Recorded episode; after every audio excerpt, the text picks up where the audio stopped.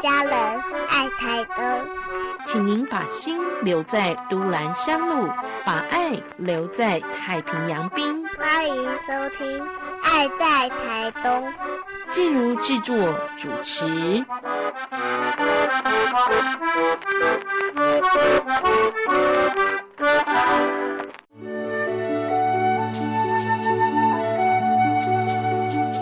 健康好邻居，医疗知识，心灵关怀，你也好厝边。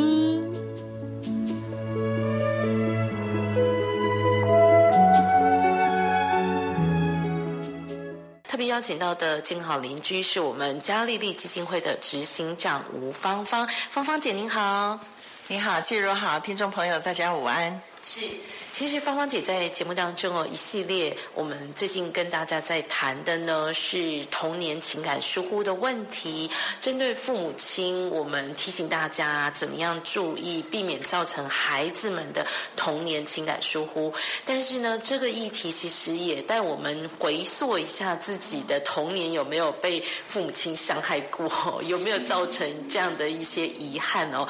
也许你现在发现原因了，还来得及修补自己。自己在跟孩子之间的相处，也许避免同样的遗憾跟错误哦。不要重复。上一回我们提到的呢是比较难解的问题，而且呢真的要弥补呢会很辛苦，加倍的辛苦。我们讲到特殊需求的成员，会让父母亲容易造成孩子的童年情感疏忽。今天呢，我们要谈到什么样类型的父母呢？好，我们今天所要谈的这个父母，我把它定名为成就与完美导向型的父母，就是非常的在意儿女的成就，然后呢，呃，儿女一定要表现的非常的完美。嗯，是这一类型的父母，其实刚。听这个主题的时候，成就完美导向型的父母，我们直觉好像会把之前提过的自恋型连接在一起。但是后来芳姐又说，这是对孩子，我们希望他有更好的成就，有更好的一个表现。这跟自恋型的就会有一点不一样，对不对？不一样。他们的不一样在于那个成就与完美导向型的父母，呃，如果他其实有的方面也是健康的成就与完美。导向是健康的，那这一类型的父母是有安全感、有自信的，又会激励他的孩子的。这样的父母基本上他是会支持、支持他的儿女。可是呢，那个自恋型的部分，他就完全没有健康的部分。自恋是完全不会支持子女的，完全在自己的舒适圈里面。嗯，所以。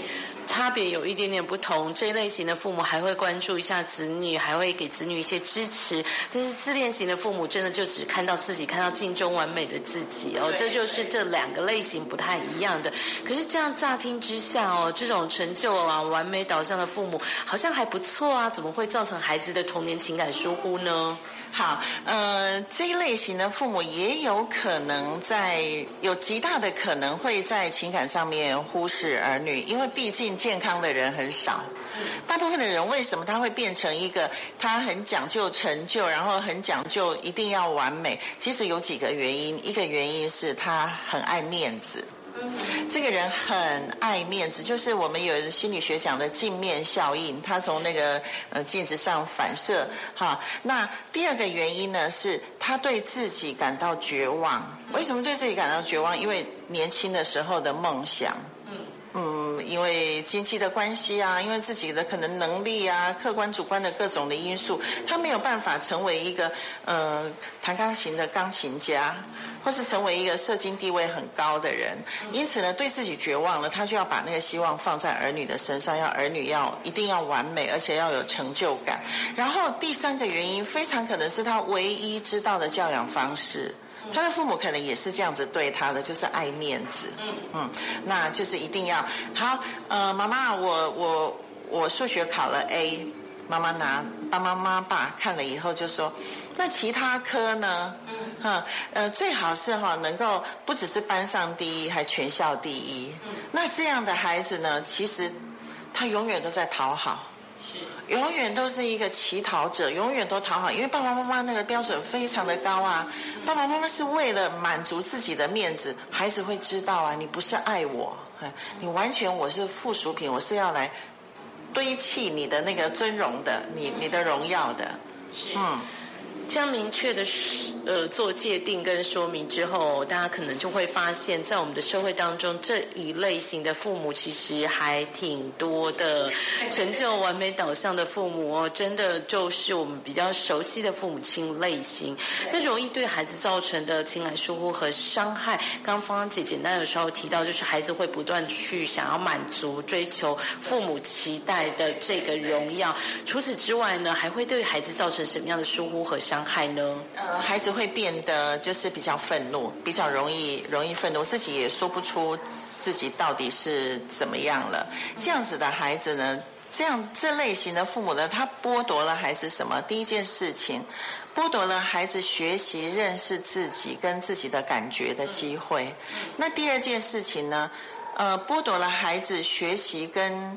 呃，有权柄的人，比如说他的老师相处的机会，跟老师协商的机会。比如说这个小明，他他有一对呃，就是非常成就导向的这个父母亲，他的成绩，他我们之前不是有讲一个例子吗？他用铅笔戳戳同学啊，那个例子好，他拿了老师的纸条回到家的时候，那个。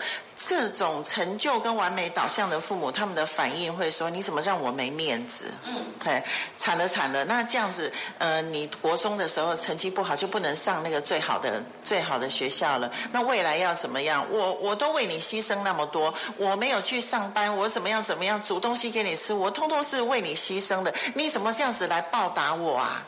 那父母亲这样子回应一个成就。以成就为导向的父母这样回应的时候，小孩其实是怎么样？很有压力。很压力。第一个，他剥夺了他学习认识自己跟自己自己的自己的感受。其实这个时候，如果是一个健康的父母亲，小明回到家的时候，我们那时候有提到那个。三三件事情，健康的父母亲，第一件事情他会同理他嘛，嗯，他会先连接连接他，连接他的感受。哎，小明啊，嗯，今天这个纸条老师有一些对你有些意见哦，你要不要跟妈妈讲讲看？而不是。像一个有成就取向的这个父母，就整个都落在自己的感受、受伤的感受。你你怎么让我那么没面子啊？而是站在儿女的感受上面了，小于是跟孩子有连结了，孩子的心就比较平安一点了。接着妈妈就说：“哎呀，老师讲的其实也没错，可是老师忽略了我们小明在家里面最近真的很苦，因为呢两个哥哥常常不让你发表意见，对不对？所以当老师不让你。”发表意见的时候，你就心情不好了，同理了。嗯，好，妈妈是连接同理了，然后妈妈就开始回应他。小明跟妈妈讲了一些事情，讲自己的感受啊、感觉啊，这就是情感教育。好，在这个沟通的过程里面，妈妈听出了端倪，妈妈提出了一个很好的建议，是让孩子有现实感的建议，就是说，小明啊。其实哈，照你这个年龄了，妈妈给你最好的建议就是，老师说什么你就做就是了，哈，这就是情感教育。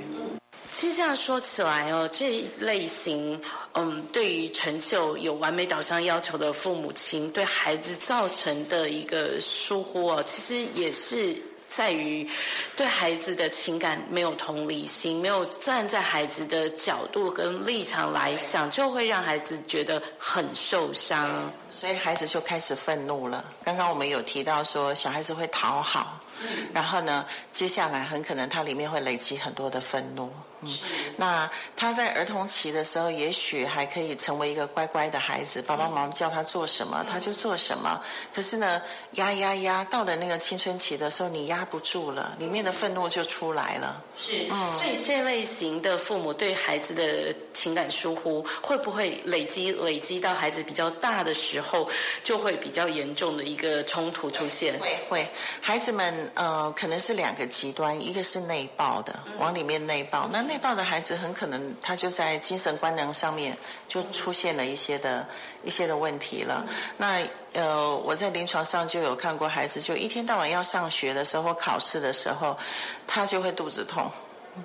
而且他还真的肚子痛，痛到他不是装的，嗯，那可能他的整个大脑神经系统的那个保护机制吧传导，然后他说哇肚子痛到没办法到医院去，根本是没什么事情，只要是一考试他就这样，然后考试的前一天，因为孩子考试前一天是呕吐的，这个是生理的症状，可是有的可能。就是他得了精神官能症了，忧郁啊、躁郁啊等等，这是往里面吞、往里面爆炸的孩子。还有一种就是喷火龙，嗯，他一定要发出来，哎。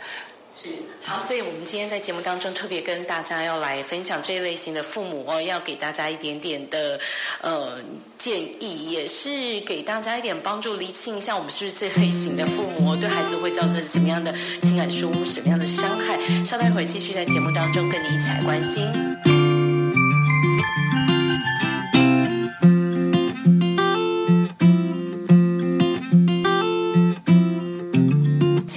持续在今天节目当中呢，跟你一起了解父母亲对孩子的童年情感疏忽。今天在节目的现场陪伴大家的，一样是我们嘉利利基金会的执行长吴芳芳。芳芳姐刚刚跟我们谈到这一周要讲的主题哦，这类型的父母呢是属于比较呃成就的完美导向。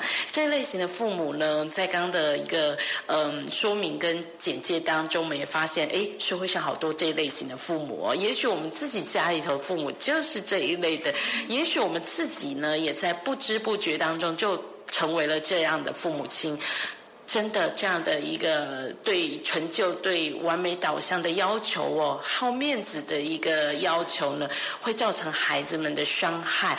那这个时候我们要怎么样来修正呢？其实一下子要转个弯，恐怕很难。首先是要先觉察到我们自己是不是这一类型的父母，对不对？好，所以呃，其实我还是想要解释一下哦，就是听众朋友。不要误解，说难道那我们就不能够逼孩子吗？我们就不能够给孩子一些呃 push 嘿 push 要求吗？啊，那那这样子孩子以后都没有什么呃不不勤劳啦，不努力啦，而且现在的孩子都自我比较大嘛，舒适圈比较大嘛，那难道我都不能够逼一下吗？其实不是这样的，因为有你看看啊，马马友友。马友友或是一些奥林匹克的一些选手，哦，一些像跳舞的，舞舞舞蹈要参加舞蹈比赛啊，或是或是呃，在某某一个专业上面非常有成就的孩子，成就这件事情是也是人生追求的意义当中的一个意义嘛，有成就感，这个是很好的。只是我们大部分的大部分的父母都不够健康。那我我解释一下，什么是健康的？呃，成就跟完美型的导向的，完美导向型的父母亲，这样的父母亲他是会支持孩子达成孩子想要的目标。嗯，他会支持孩子达成孩子想要的目标。比如他看出来这个孩子的那个呃才能是在可能在打球，嗯，哼，打棒球。好，父母亲就一再的鼓励他，好，一再的就是哎，再往下一个目标走。再往下一个目标走，哎。孩子有一点退缩的时候，觉得哪边很痛啊、受伤啊什么，父母告诉他说没关系，嘿，爸爸妈妈就陪你，现在暂时休息，不是表示说以后就不行。我们把身体更养好，休息一年，然后我们再找更好的老师，或者我们做什么复健，再来再继续的往前。那这个是父母不是要孩子去完成他的目标，而是首先父母已经知道这个孩子的才能在哪里，啊，就想要。鼓励这个孩子，支持孩子完成孩子心里想要的、心里想要的目标。但是有一些不健康的父母亲，他是怎么样呢？不健康的完美呃成就完美导向型的父母呢？他会逼迫孩子达成父母想要的目标。嗯。这一类型的可能就是呃，对孩子会造成比较严重情感伤害的父母了，对不对？比如说，可能父母亲想要呃想要成为钢琴家，小时候没有好好学钢琴，孩子明明对钢琴没兴趣，就逼他学，或者是哎自己父母亲觉得哎可能当个医生比较有前途，自己没有这个能力，或者当初没有这个经济状况可以达成的时候，逼孩子读。医学方面的专业可能是孩子没有兴趣的，这个时候就会有冲突，也对孩子造成伤害了。所以其实，嗯，对于孩子的一个期待，我想很多父母亲都会有成就完美导向，应该是每一个父母亲都不自觉的往往这个方向走。其实前提是我们要对孩子有够了解，是那但是我们要去挖掘出来，这个是不是孩子的才能？他的才能是不是他的兴趣？这个部分可能有有点困难，而且有的时候我们可能父母亲会觉得，哎，孩子你就是有这方面的才能，可是孩子可能不愿意走这条路呢，是不是又会造成冲突？会啊，所以所以嗯，我们我们在多元智能里面有一种状况，就是有的人是呃高兴趣低成就，嗯，有的人是高成就低兴趣，哎，那。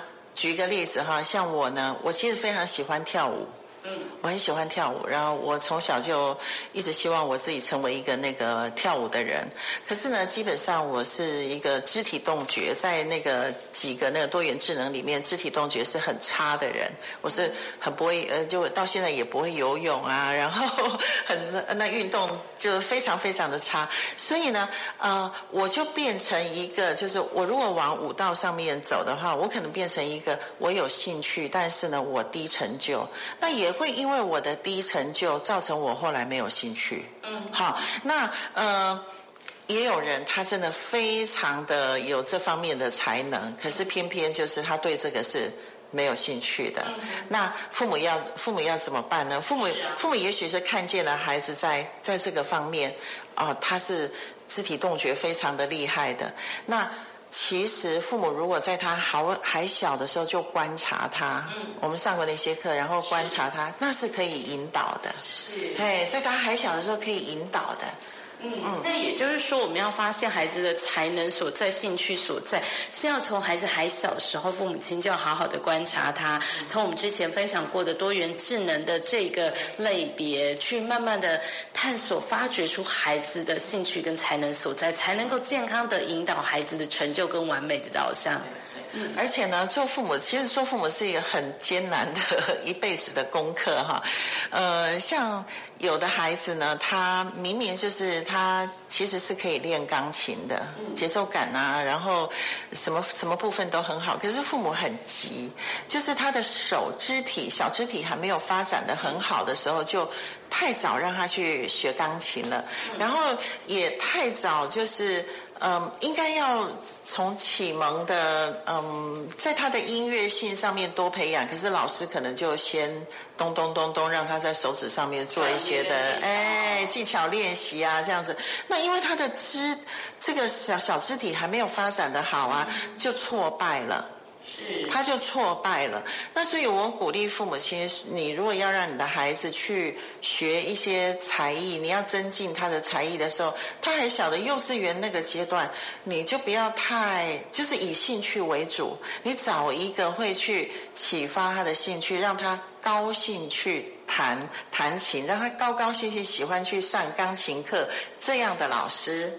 啊，对我来讲，我我我。我年轻的时候也教过小朋友弹钢琴呐。对我来讲，我觉得如果是光就钢琴上面来讲呢，你弹到小奏鸣曲，要弹小奏鸣曲的时候，再找那种就是说科班的，再对那技巧啊什么再来修饰，那就可以了。嘿，前面的部分呢，多用一点，就是让孩子觉得很喜欢去学的那样的老师，不一定是一定要什么科班的。是，嗯，所以从这样的例子当中，我们也可以发觉哦，父母亲，如果你在意孩子的成就，希望他能够有一个完美导向的好成绩、好的人生，首先呢，当然就是把我们的焦点关注在孩子身上，发掘他的才能、他多元智能的强项。接着呢，当然就是用引导的方式，像芳芳姐举的这个钢琴的例子，先让孩子有兴趣，先让他对这个领域呢可能会呃愿意投入学习，然后才慢慢。的往成就导向、完完美的导向去引导，我想这样子应该会比较有效一点，也会比较避免对孩子的情感疏忽，对不对？对对，而且这个才会走得远呐。不要太急，不要好大喜功，不要就是看得很短，看远一点。因为其实所有的学习其实都跟孩子的。也也是在造就孩子的品格。是，哎，即便就是说，比如说他学钢琴一定会遇到一个瓶颈嘛，没错。哎，父母亲就是陪伴，嗯，哎，不要那么紧张，觉得说，你看你又惨了，你进不了那个皇家音乐学院了，哦，你得不到这个怎么样了？父母就是用平常心告诉他说，哎呀。成败就是人生的必然嘛，嘿是，我们现在稍微失败一点，其实失败也有失败的滋味，哎，哎，增强他的内在。嗯，好，所以这真的是一个我们需要好好学习的功课，呃，提供给家长朋友呢。也许你可以在跟孩子的互动当中，慢慢的练习。今天节目就非常谢谢芳芳姐给我们的分享和建议。